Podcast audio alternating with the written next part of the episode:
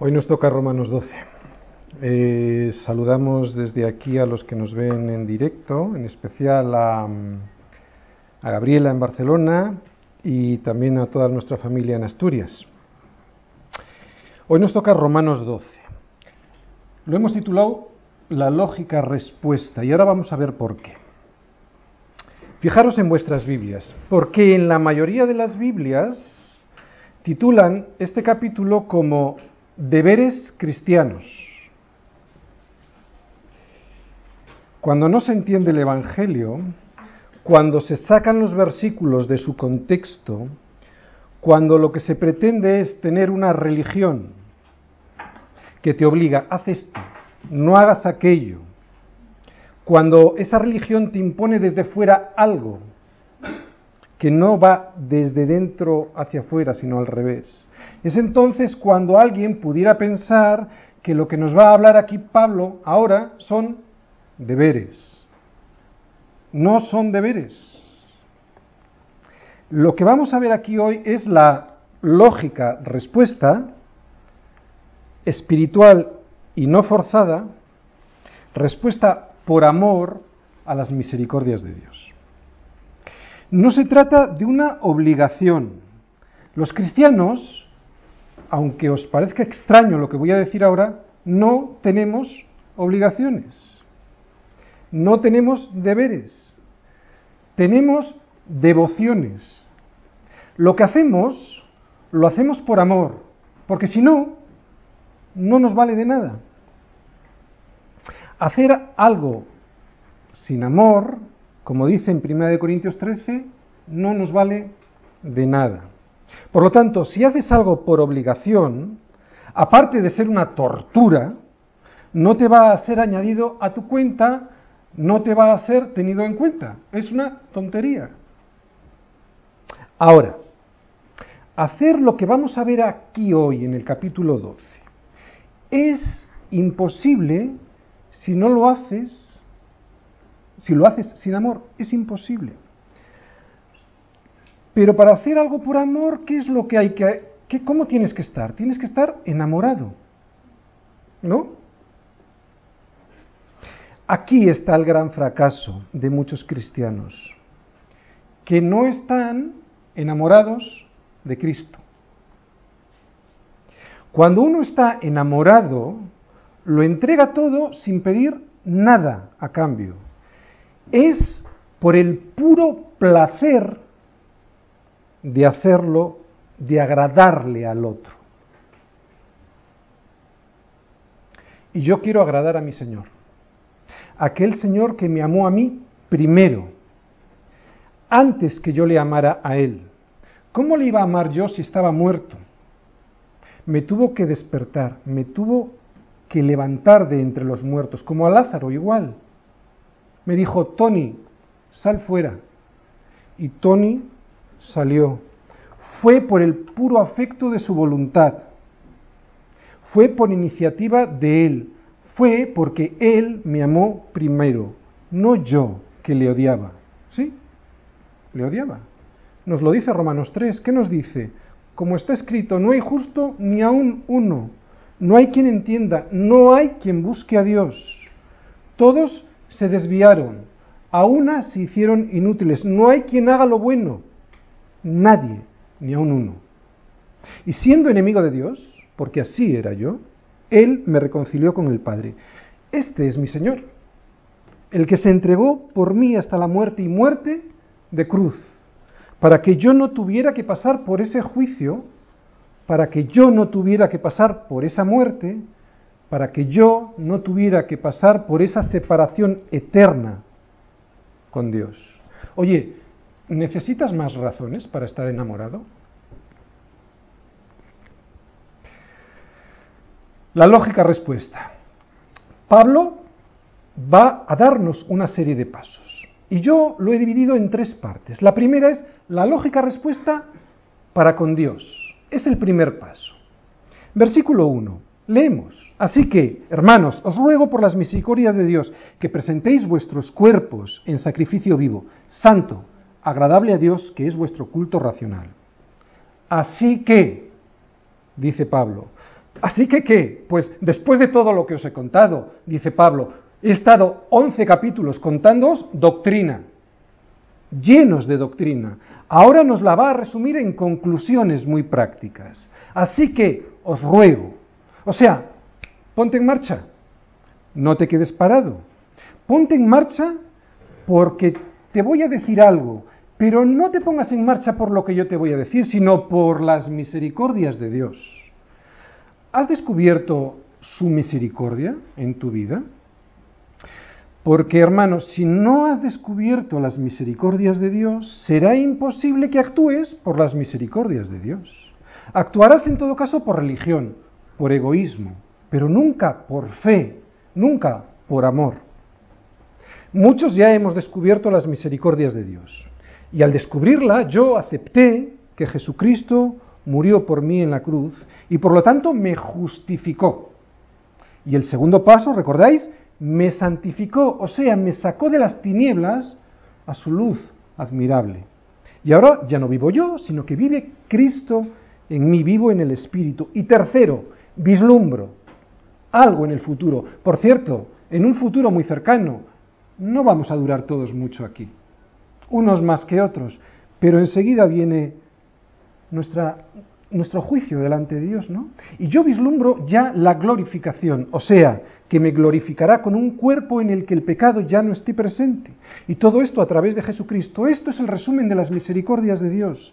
Si has descubierto todo esto en tu vida, responderás de esta manera en la que Pablo nos va a hablar en este capítulo 12 de Romanos. Por lo tanto, y como respuesta a estas cosas que ya conozco, o sea, las misericordias de Dios para mi vida, mi adoración es la entrega de todo mi ser, de todo mi cuerpo, de todo lo que soy, de todo lo que tengo.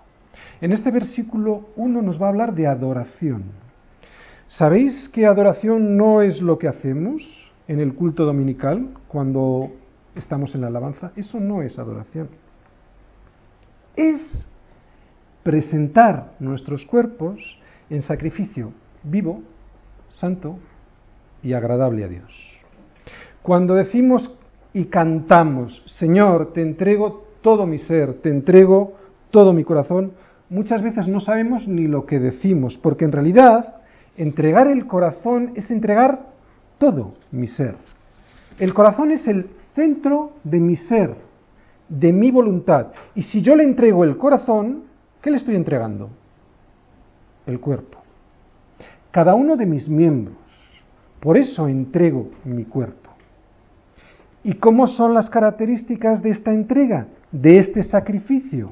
Fijaros, dice vivo, santo y agradable. ¿Por qué es vivo?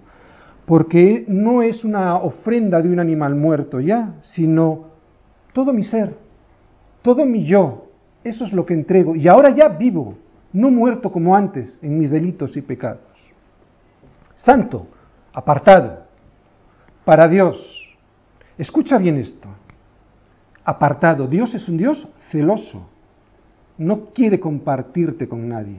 Por eso te dice que tiene que ser santo para Él. Y agradable. Este tipo de sacrificio no solo lo acepta Dios, sino que además le resulta agradable a Dios. Muy agradable. Por lo tanto, cuando te presentas vivo, santo y agradable, es cuando lo que estás celebrando es un culto racional. Y nos lo dice Pablo. La palabra que utiliza es lógicos en griego. O sea que Pablo nos dice que hacerlo de esta manera, vivo, santo y agradable, es hacerlo de manera lógica, inteligente, espiritual. Es razonable. Versículo 2. No os conforméis a este siglo, sino transformaos por medio de la renovación de vuestro entendimiento para que comprobéis cuál sea la buena voluntad de Dios agradable y perfecta. Lo hemos leído muchas veces este versículo. Os propongo una cosa. Vamos a leerlo al revés, para darle un nuevo enfoque. Mirad, para que comprobéis cuál sea la buena voluntad de Dios agradable y perfecta, no os conforméis a este siglo, sino transformaos por medio de la renovación de vuestro entendimiento. Muchos cristianos no han descubierto todavía cuál es la voluntad de Dios y que es buena, agradable y perfecta. No lo han descubierto. ¿Sabéis por qué? Porque en realidad no han descubierto la voluntad de Dios, solo han descubierto su voluntad, su propia voluntad. Oye, ¿y por qué hay gente que se llama cristiana y no ha descubierto cuál es la voluntad de Dios? En todos los casos que yo conozco, ya sea que aconsejes en México, en los Estados Unidos y en España, siempre es porque no hemos entregado todo lo que somos. Siempre es porque me he quedado y me he guardado algo para mí, algo en lo que Cristo no entra, algo en que Cristo no es el Señor, algo para mí solamente. Me he reservado una parte, y es una parte muy importante muchas veces de nuestra vida. Esto que voy a decir ahora no, va, no tiene que servir de disculpa, ¿de acuerdo?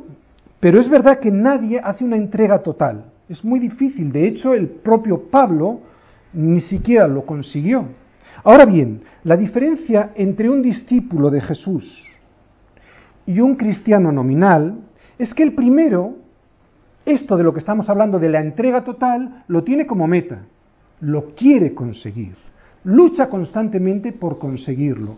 Y el otro, el cristiano nominal, en esta carrera ni siquiera se presenta en la salida, ni se presenta ni se le espera.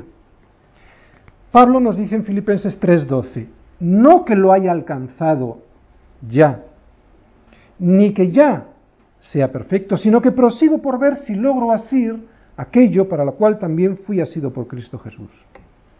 ¿Veis? Pablo tampoco dice que sea perfecto, pero se trata de ese deseo de verdad, cada vez, de ser cada vez más y más como Cristo.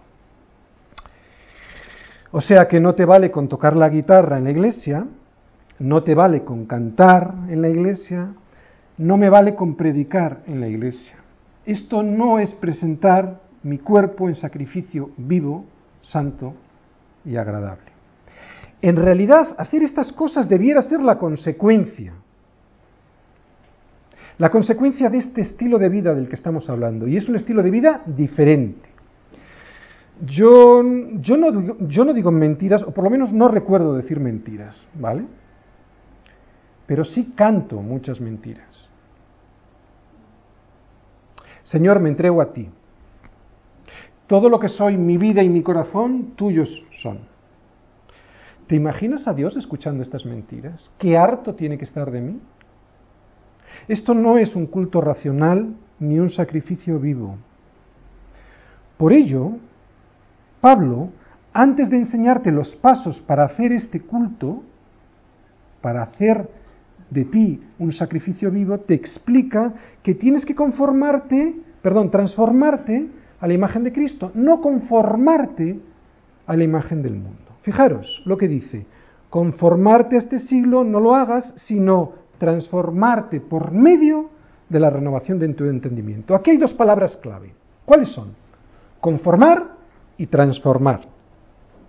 Conformar, ¿qué es? Tomar la forma de algo, ¿no? Tomar la forma, dejarse moldear por el mundo. ¿Sabes cuándo te has dejado moldear por el mundo? Cuando hablas igual que el mundo. Cuando sientes igual que el mundo. Cuando ves las mismas cosas que ve el mundo y no te avergüenzas. Cuando piensas que la escritura está anticuada y tú eres muy moderno. Y claro, me tengo que modernizar. Cuando pasan estas cosas es cuando ya te has conformado a este mundo cuando has tomado la forma que el mundo quería darte. Y sin embargo, Pablo te dice que te transformes. Fíjate, no usa la misma palabra, no, no, dice que te conformes, ¿eh? dice que te transformes. Es todo lo contrario, esto implica una transformación, un cambio radical desde dentro hacia afuera, es un cambio interior. Pablo no dice que sustituyas una forma por otra, por eso no utiliza el mismo verbo no dice que te conformes a Cristo, dice que te transformes. No pide que cambies una forma por otra, pide que sea una transformación, o sea, un cambio interior. Como decíamos antes, es un estilo de vida y un estilo de vida diferente. Por eso Pablo ahora nos va a enseñar cómo hacer este estilo de vida diferente, cómo podemos llevar a efecto. O sea, Pablo va a hacer algo muy interesante para nosotros. No solo nos va a enseñar la meta, sino nos va a enseñar el camino, cómo debemos de andar. Y esto es de agradecer. Ahora bien, esto no nos valdrá de mucho si no obedecemos. Y sobre todo si los versículos 1 y 2 que estamos mirando los pasamos por alto. Se necesita obediencia, es verdad, pero tiene que ser en amor. Es entonces cuando ya no somos obligados a hacer algo, sino nos sentimos devoción por hacer algo. No hago algo por obligación, sino lo hago por devoción. Mirad, ser miembros unos de los otros, servirnos unos a otros, tener amor sin fingimiento, aborrecer lo malo y seguir lo bueno, esto es imposible si es por obligación. No lo intentes, no lo vas a conseguir. Solo se puede conseguir por amor, por devoción. Solo se puede conseguir si entendemos estos versículos 1 y 2. Os los voy a resumir. ¿Quieres ser útil? ¿Quieres servir? Pues primero adora. Sé un adorador. Pero un, adorador como nos acaba de decir Pablo, no de guitarra y de canción, sino un sacrificio vivo, santo y agradable. El propósito de ofrecernos así, como sacrificios vivos, no es ni místico ni monástico, es eminentemente práctico. Lo vuelvo a repetir. El hecho de presentarte como sacrificio vivo no es místico, como piensan los católicos, ni monástico, encerrándose en un sitio, sino es eminentemente práctico, es para trabajar, para ponerte a trabajar. Y este es el camino, adoración y servicio. Adoración lo hemos visto en el versículo 1 y 2, y ahora vamos a ver el servicio. Versículo 3 dice, Ahora vamos a ver la lógica respuesta ¿eh? con otros cristianos. Versículo 3. Digo pues, por la gracia que me es dada, a cada cual que está entre vosotros, que no tenga más alto concepto de sí que el que debe de tener, sino que piense de sí con cordura, conforme a la medida de fe que Dios repartió a cada uno. Pablo dice lo siguiente, digo pues por la gracia que me es dada. O sea, Pablo tiene autoridad, autoridad apostólica, ¿eh? Lo dice con autoridad. A, cada cual que está congregado de entre vosotros. Está hablando de la congregación en Roma, pero en realidad ahora mismo nos está hablando a nosotros, a los que estamos congregados en semilla de mostaza. No tengamos más alto concepto del que debemos de tener. ¿Sabes por qué? Porque haríamos el ridículo. Delante de Dios, sobre todo pero también delante de los hombres. No pienses que eres el único que tiene dones. La persona que tienes al lado también tiene dones. Ahora nos va a hablar de dones espirituales. Sigue diciendo, sino que piense de sí con cordura. ¿Qué quiere decir con cordura? Con moderación, conforme a la medida de fe que Dios repartió a cada uno. Dios repartió a cada uno de sus hijos dones. Y nos está diciendo que nos ha sido dado ¿Te has dado cuenta? Nos ha sido dado. Es muy importante tener en cuenta esta verdad bíblica, que el don que tienes te ha sido concedido por gracia, es un regalo. O sea, no es algo que vas a conseguir o que tienes que alcanzar, es algo que te ha sido concedido. ¿Mm? ¿Por qué? Porque todo es de Él, por Él y para Él. ¿Cantas? Es de Él, por Él y para Él. ¿Tocas un instrumento? Es de Él, por Él y para Él. ¿Enseño? es de Él, por Él y para Él. Orgullo fuera. No debo tener más alto concepto de mí mismo del que debo de tener, nos dice Pablo.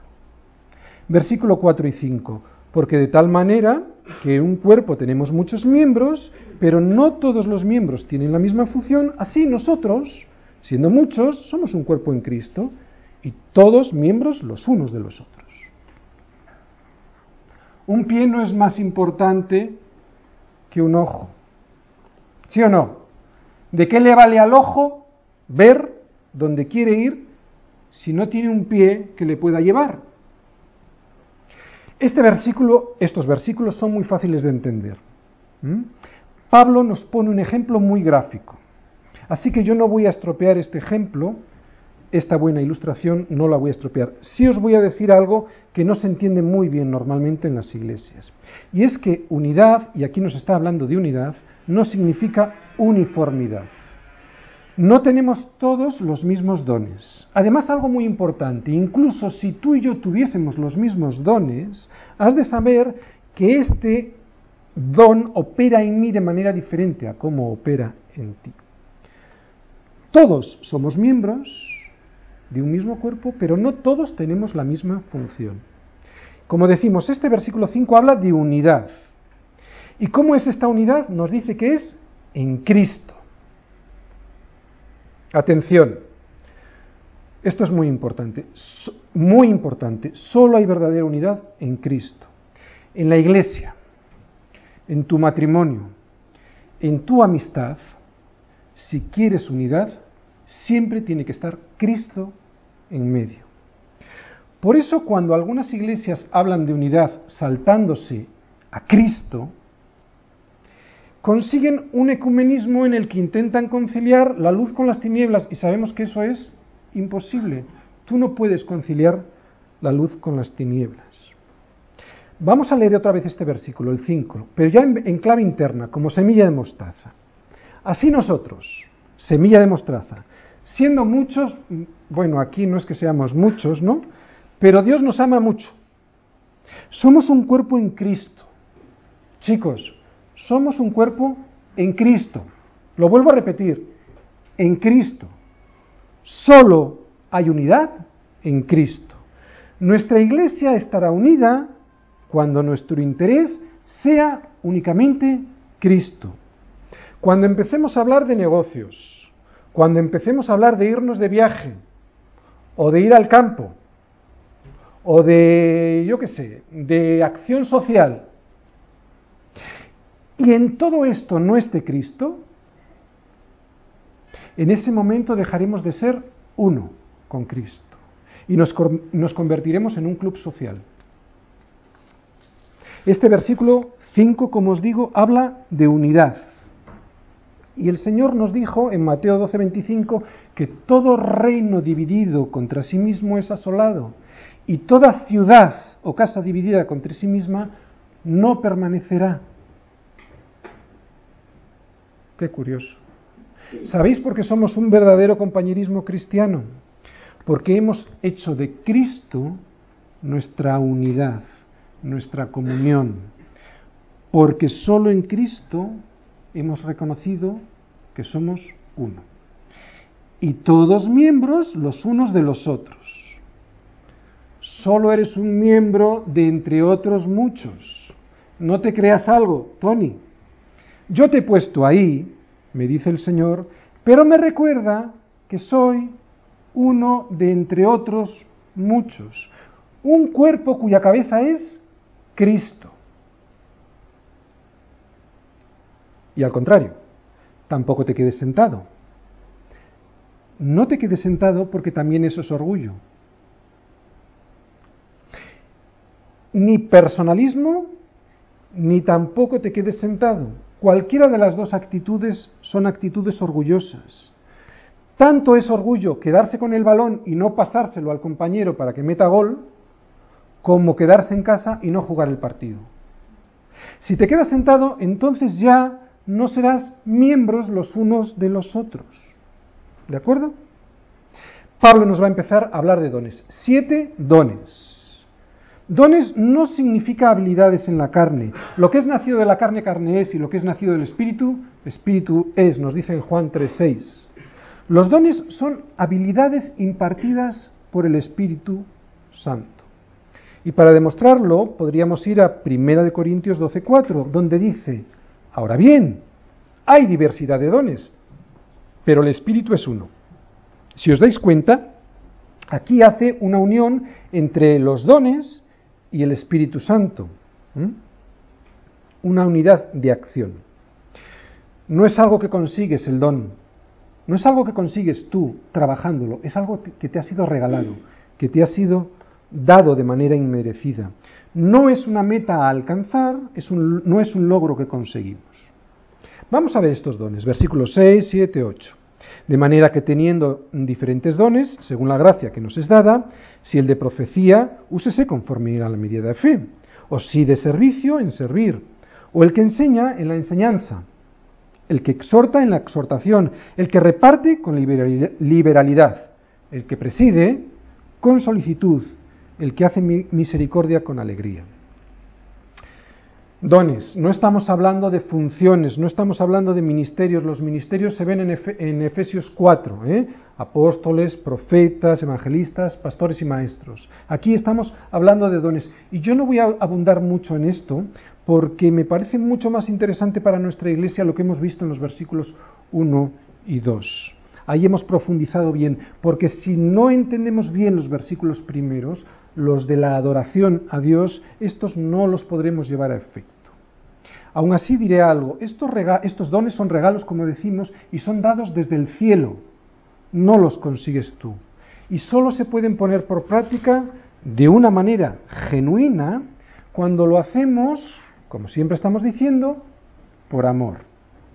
Si lo hacemos de una manera profesional, Dios no va a soportar no va a aguantar ese ministerio, no estará sosteniéndote. Los dividimos en dos partes, difusión de la palabra de Dios y distribución del trabajo. Difusión de la palabra de Dios, profecía. ¿Qué hace la profecía? Declara la verdad. Y dice, la profecía úsese conforme a la medida de fe. Oye, ¿y cómo viene la fe? ¿Os acordáis? Por el oír. ¿Y el oír qué? La palabra de Dios. O sea, que no me digas algo que contradice la palabra. Si tienes un don de profecía, dime capítulo y versículo. Servicio. Demuestra o muestra la verdad que se supone que has aprendido. ¿Cómo se manifiesta este servicio?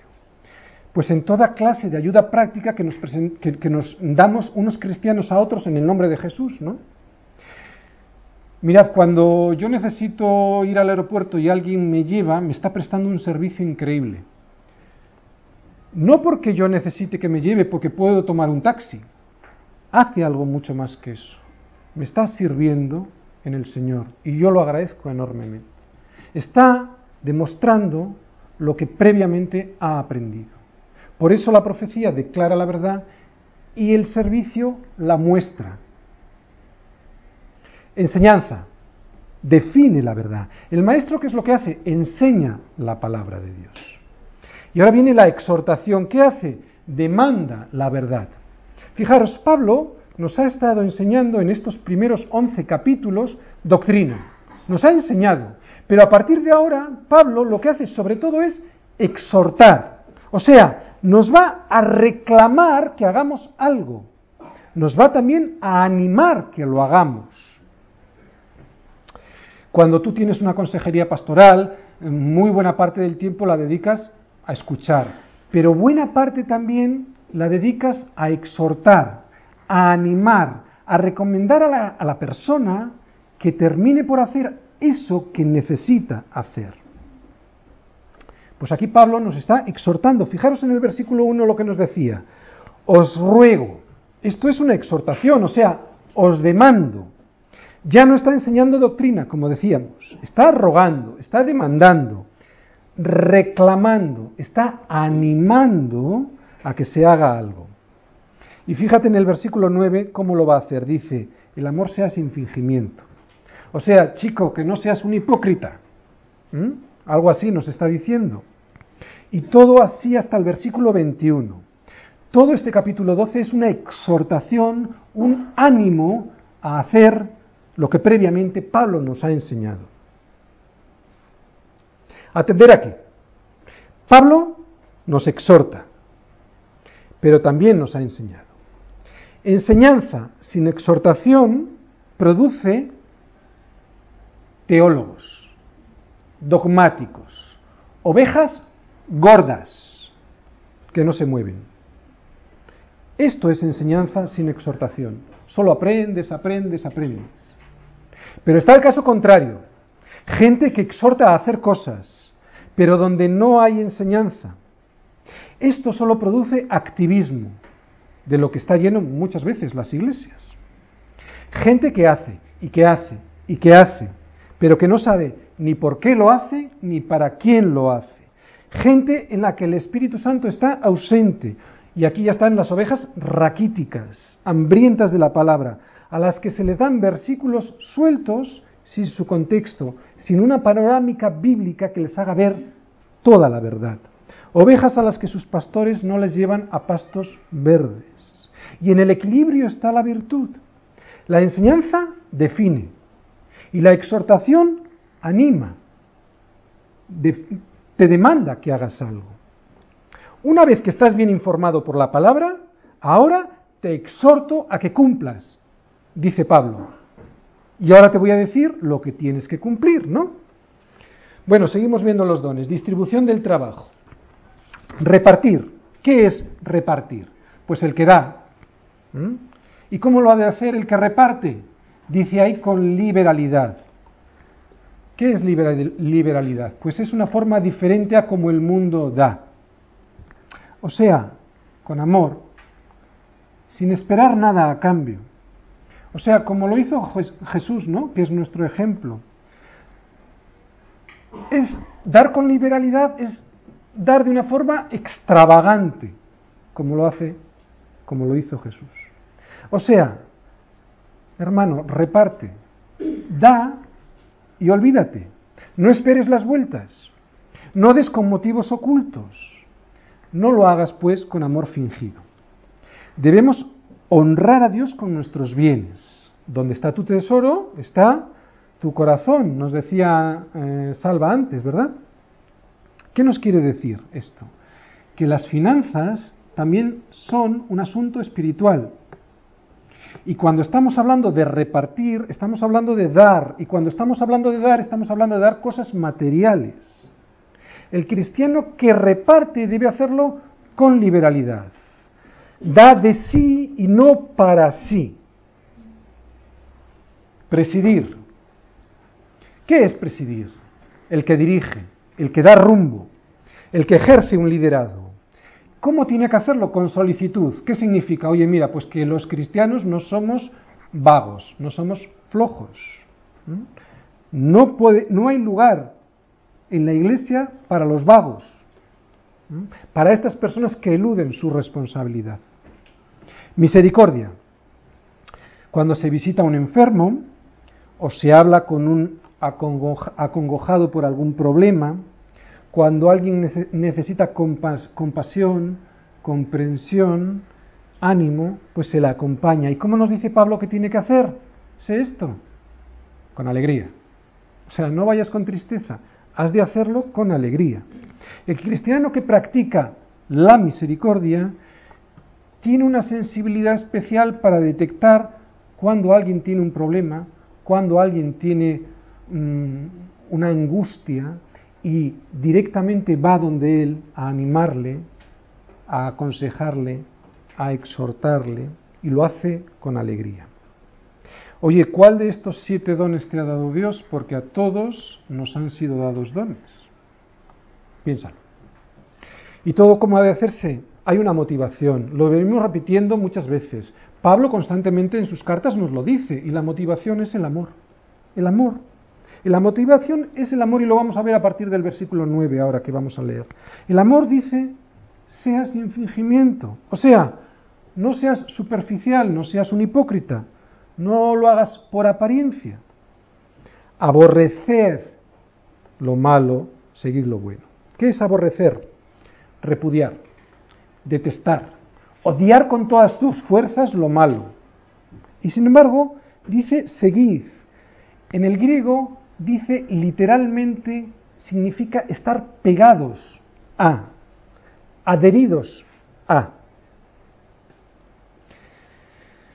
No nos vale de mucho detestar lo malo si no estamos pegados a lo bueno. De hecho, no es posible que un cristiano aborrezca lo malo y no desee seguir lo bueno. Es imposible. Cuando Cristo llega a tu vida como un huracán, entonces no solo aborreces lo malo, sino que siempre estarás pegado a lo bueno. ¿No te pasa esto? Pues habría que mirarlo. no solo debemos de aborrecer lo malo, debemos de estar pegados, adheridos, deseando lo bueno. Si no deseas fervientemente adherirte, pegarte a lo bueno, a lo que la escritura nos declara como cosas que anhelar, y que tú y que yo ya sabemos cuáles son, entonces tu corazón será de doble ánimo y tu amor será un, un amor hipócrita y con fingimiento.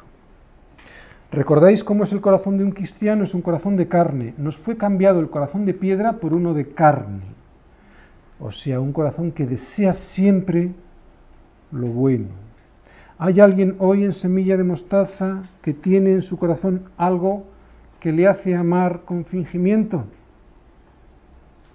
Busca a Cristo y mira lo que hizo por ti Cristo en la cruz y verás como lo que supuestamente tienes en contra de alguien no es nada comparado con la deuda que te ha sido perdonada. Versículo 10, vamos a leer, amaos los unos a los otros con amor fraternal, en cuanto a honra, prefiriéndoos los unos a los otros.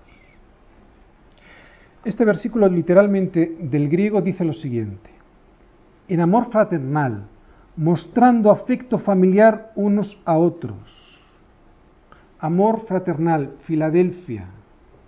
Aquí en la iglesia y cuando yo voy a otra iglesia siempre me siento como en casa. ¿Por qué? Porque me aman con amor familiar. Y eso es lo que Pablo nos dice que tenemos que hacer. Sentirnos hermanos unos de los otros. Y fijaros, nosotros aquí no usamos la palabra hermanos en un sentido religioso. Para nosotros la palabra hermano es amor fraternal. Si yo te llamo hermano es porque me siento de tu familia y te amo como si fueras de mi familia. Es un amor, si no, no lo llames a nadie hermano, por favor. Es un amor comprometido, es un amor que no espera nada del otro. Es un amor que mm, lo que produce es un deseo de estar con la familia. Como nos hablaba Cata antes, es un deseo de estar con la familia. Oye, ¿no deseas estar con tus hermanos? Malo. ¿Prefieres estar con la gente que no es cristiana? Malo. Algo grave pasa en tu vida. Amor por los amigos, amor por la familia. Esto es lo que nos está diciendo Pablo. Preferirnos los unos a los otros. Nosotros sentimos esto, yo lo sé, porque me lo habláis muchas veces, que deseáis estar juntos unos con otros. Esto es lo que nos acaba de decir Pablo, que nos preferimos los unos a los otros. Versículo 11. En lo que requiere diligencia, no perezosos, fervientes en espíritu, sirviendo al Señor. Os explico este versículo. ¿Hay algo en la iglesia que precise diligencia? Muchas cosas. Llegar a la hora, al servicio dominical, venir a los ensayos de alabanza, conectar los aparatos, los micrófonos para que todo funcione, preparar unas palabras para compartir con los hermanos. Esto requiere diligencia. O sea, que no seas un vago. No seas perezoso. Hazlo con diligencia. Sigue diciendo, fervientes en espíritu sirviendo al Señor. ¿Sabéis lo que es ferviente? Ferver, hervir. Ferviente, hirviendo. Nuestro espíritu ferviente para servir al Señor como esclavos, doulos. Voluntariamente al Señor. Ni fríos ni tibios, que es lo mismo. Ser frío y ser tibio para el Señor es lo mismo. No podemos ser ni fríos ni tibios, sino fervientes, calientes en nuestro servicio al Señor. La verdad no es una filosofía, esto es la verdad, no es una filosofía, tampoco es un concepto. La verdad es una persona y nosotros conocemos a esa persona que es Jesucristo. Versículo 12 gozosos en la esperanza, sufridos en la tribulación, constantes en la oración. Yo veo gozo en los verdaderos cristianos, gozo en la esperanza que es en Cristo Jesús. Gozo en la confianza, en la esperanza segura que tenemos, que es que Dios es fiel con nosotros. Constantes en la oración. Mirad, los varones tenemos la experiencia de ver cómo en nuestras reuniones de oración sirven para estar preparados y luchar contra la desesperanza y contra las cosas negativas que la tribulación produce. Salimos de nuestras reuniones de oración plenos, gozosos, esperanzados. Por eso somos perseverantes en la oración y constantes. Porque sabemos que necesitamos estar en oración. Yo creo que esto también ocurrirá en la reunión de oración de mujeres. No estoy allí, pero me imagino que pasa lo mismo. Versículo 13. Compartiendo para las necesidades de los santos, practicando la hospitalidad. Compartiendo. Coinonía. ¿Qué es esto? Es participar con, tener en cuenta con, tener comunión con, formar parte en algo. O sea, compartir los unos con los otros, lo que hacemos cuando nos reunimos los hermanos, tenemos coinonía. Y dice compartiendo para las necesidades. Ver a mi hermano que necesita algo de mí y compartir con él de lo mío es un placer. Ver que puedo aliviar su necesidad es un placer. Si lo ves como una obligación, malo. Si no disfrutas cuando compartes para las necesidades de tus hermanos, malo. Practicando hospitalidad. O sea, siendo hospedadores. Filoxenian. Amor a los extranjeros. Esta es la palabra hospitalidad. Amor a los extranjeros. Pablo era un gran viajero y sabía de la gran necesidad de ser hospedado cuando viajaba. Hoy no hay tantas dificultades de sentirse, de buscar un hostal, de sentirse hospedado. Pero hay una necesidad que sigue siendo la misma que en los tiempos de Pablo. ¿Cuál es? Es la de sentirse como en casa. Sentirse acompañado, hospedado bendecido por los hermanos. Y aquí nos está diciendo practicando la hospitalidad, o sea, el amor al extranjero. Sentirse acogido, sentirse sentido, eh, querido, sentirse como en familia, es lo que nos está diciendo Pablo. Y esto tiene que ser un placer, no lo podemos hacer por obligación. Es un placer. Las bendiciones que nos perdemos por no poner en práctica esta comunión esta coinonía, esta hospitalidad son muy grandes. Y atención, el hábito de no hacerlo, o sea, el hábito de no practicar la hospitalidad, produce en nosotros un cada vez mayor, una cada vez mayor desgana de hacerlo y nos convertimos cada vez más y más egoístas. No solo tienes que responder con alegría ¿eh? cuando se te pide hospitalidad, es que además la tienes que ofrecer sin que se te pida. ¿Mm? Mateo 25, 35, apuntar. Mateo 25, 35. Fui forastero y me recogisteis, decía el Señor. Y le preguntaban, ¿cuándo lo hicimos, Señor? Y respondía, cuando lo hicisteis a uno de estos mis hermanos más pequeños, a mí me lo hicisteis. Esto en nuestras casas, pero también la iglesia tiene que ser un hospital para servir, para ayudar, para hospedar a los que necesitan encontrar a Cristo. Hospital tiene la misma raíz que hospitalidad. Por eso la iglesia es un hospital.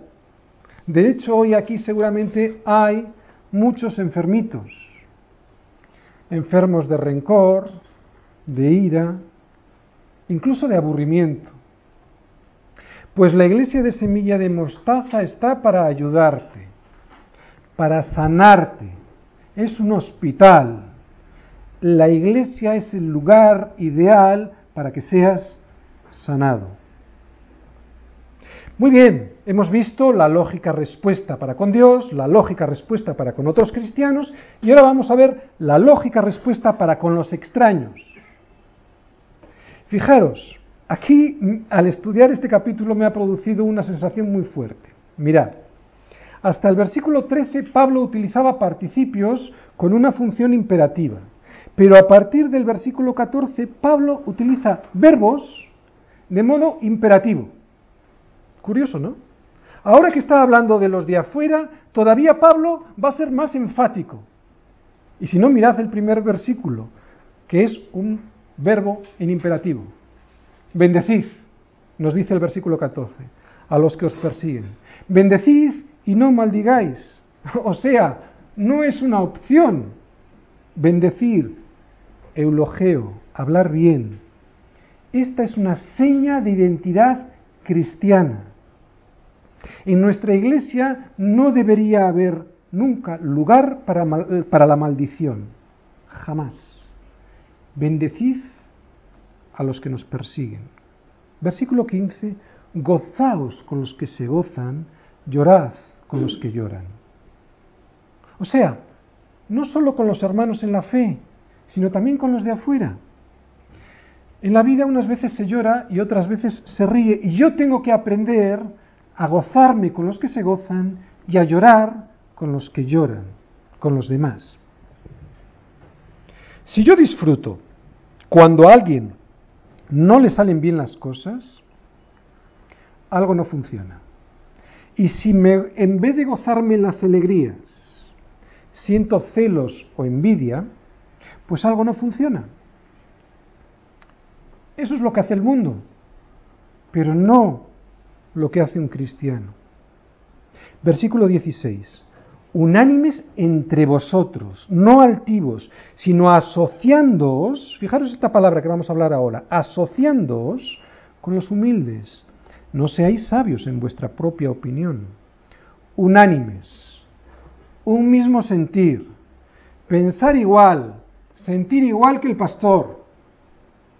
No, no, estáis dormidos, no. Igual que quién? Que Cristo.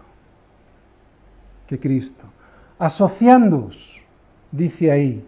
O sea, ¿sabéis lo que quiere decir esto? Dejarse llevar, ser arrastrado con. ¿Con quién? Con los humildes. Bienaventurado el varón que no anduvo en consejo de malos, ni estuvo en camino de pecadores, ni en silla de escarnecedores se ha sentado. Salmo 1.1. ¿Conoces a alguien así? Huye. Huye. ¿Conoces a alguien que es pobre en espíritu, una persona quebrantada delante de Dios, una persona que ora? Pablo te dice, asóciate, pégate a esa persona, déjate llevar por él, déjate arrastrar por él. Esto es lo que significa asociándoos. O sea, que sea tu socio, que sea tu influencia. Dios resiste a los soberbios. No te asocies con uno de esos que se llaman cristianos, pero que cada vez que abren la boca es para humillar y para maldecir, no para restaurar. No te asocies con alguien que destruya a las personas de palabra o de hecho, de viva voz o por escrito. Huye. Nos recuerda también el proverbio 3.7, que no seamos sabios en nuestra propia opinión. Esto lo que nos declara es que no debemos de ser soberbios. El cristiano es humilde. Versículo 17. No paguéis a nadie mal por mal, procurad lo bueno delante de todos los hombres. Oye, a nadie. Y a nadie es, a nadie Incluso en el Antiguo Testamento, aquel mandamiento de ojo por ojo se refería a la administración de la justicia criminal por parte de, la fuerza pública. No era una cuestión de, de, venganza personal. De hecho, precisamente de lo que trataba era de desalentar esta venganza personal. Hay varios proverbios que desalientan esta venganza personal. Si queréis tomar nota, está, por ejemplo, el proverbio 20-22 y el proverbio 24-29. Y sobre todo Jesús nos advirtió muchas veces contra este pecado. Y ahora Pablo nos lo está recordando. ¿Por qué? Porque un espíritu vengativo destruye al cristiano. Fíjate, un espíritu vengativo no es que destruya al de enfrente, es que te destruye a ti. Versículo 18. Si es posible, en cuanto dependa de vosotros, estad en paz con todos los hombres. El cristiano debe hacer todo lo posible para estar en paz con todos los hombres. Sin embargo, Pablo nos recuerda aquí y reconoce que existe la posibilidad de que en este intento no salga bien, se frustre, porque hay otros hombres que o por odiar a Cristo o por repudiar el Evangelio o incluso porque llamándose cristianos pero no lo son, hagan que lo que tú deseas no se lleve a efecto. Versículo 19. No os venguéis vosotros mismos, amados míos, sino dejad lugar a la ira de Dios, porque escrito está, mía es la venganza, yo pagaré, dice el Señor. No te defiendas a ti mismo. Qué difícil, pero no te defiendas a ti mismo. Es difícil, pero qué práctico. Dejar que sea Dios quien juzgue a los hombres es lo más sabio que podemos hacer con aquellos que nos hacen daño. Ya no, me preocupo yo de restaurar mi honor, lo va a hacer Dios. Qué sabio y qué práctico. Debemos de dejar paso a la ira de Dios y no ejercer nuestra propia ira, porque nuestra ira está distorsionada por el pecado, pero la de Dios no. La de Dios es una ira santa y justa. ¿No entiendes bien este versículo? Pues Pablo te lo va a poner más fácil en el siguiente versículo. Mira el 20. Así que si, tu enemigo tuviera hambre, dale de comer, y si tuviera sed, dale de beber, pues haciendo esto ascuas de fuego amontonarás sobre su cabeza. Esta es la gran diferencia entre el mundo y los cristianos. Y el mejor ejemplo, como siempre, es Cristo. Dios envió a morir a su Hijo para salvarnos a nosotros, que éramos sus enemigos. ¿Qué es ascuas de fuego? Carbones encendidos sobre su cabeza. Vamos a estudiar bien este pensamiento. Fijaros, esto significa, este pensamiento es que al hacer el bien a tu enemigo, él se sienta avergonzado y cambie de actitud. Pero atención, no se queda aquí la cosa. Se arrepiente y se convierte en tu amigo. Y aún hay más. Esto no lo has de hacer para humillar a tu hermano, lo has de hacer por amor, lo has de hacer para salvarle, lo has de hacer para restaurarle. Y aquí hay una gran diferencia. Acumular ascuas de fuego sobre la cabeza no es para humillar al otro, sino para restaurarle, para salvarle. Versículo 21. No seas vencido de lo malo, sino vence con el bien el mal. ¿Qué nos está diciendo Pablo? Que no seas un perdedor. ¿Y cómo lo consigo? Pues teniendo una vida diferente, un estilo de vida absolutamente diferente como nos habla en Romanos 12. Y solo descubrirás que funciona cuando obedeces y cuando obedeces por amor, cuando lo pones en práctica por fe. No hay otra manera. Solo descubrirás que el mal se vence con el bien cuando dejes de creer en Dios y le empieces a creer a Dios. Si has fallado a un hermano, el mejor lugar para poner en orden las cosas con Él y con el Señor es aquí, en la iglesia. Disfruta de sentirte como su hermano, de tu hermano. Disfruta del amor de Cristo en tu corazón no des lugar al rencor, no seas vencido, sé un ganador, no seas un perdedor, vence con el bien el mal. Vamos a orar. Señor, gracias por tu palabra, gracias por todas las cosas que de ti aprendemos todos los días que nos acercamos con el corazón contrito y humillado y humilde, Señor, intentando aprender tu palabra. Gracias por todas las enseñanzas Quisiéramos, Señor, poner por práctica esto. Danos las fuerzas, ayúdanos, Señor, anímanos a poder conseguir esto. Todo en el nombre de Jesús.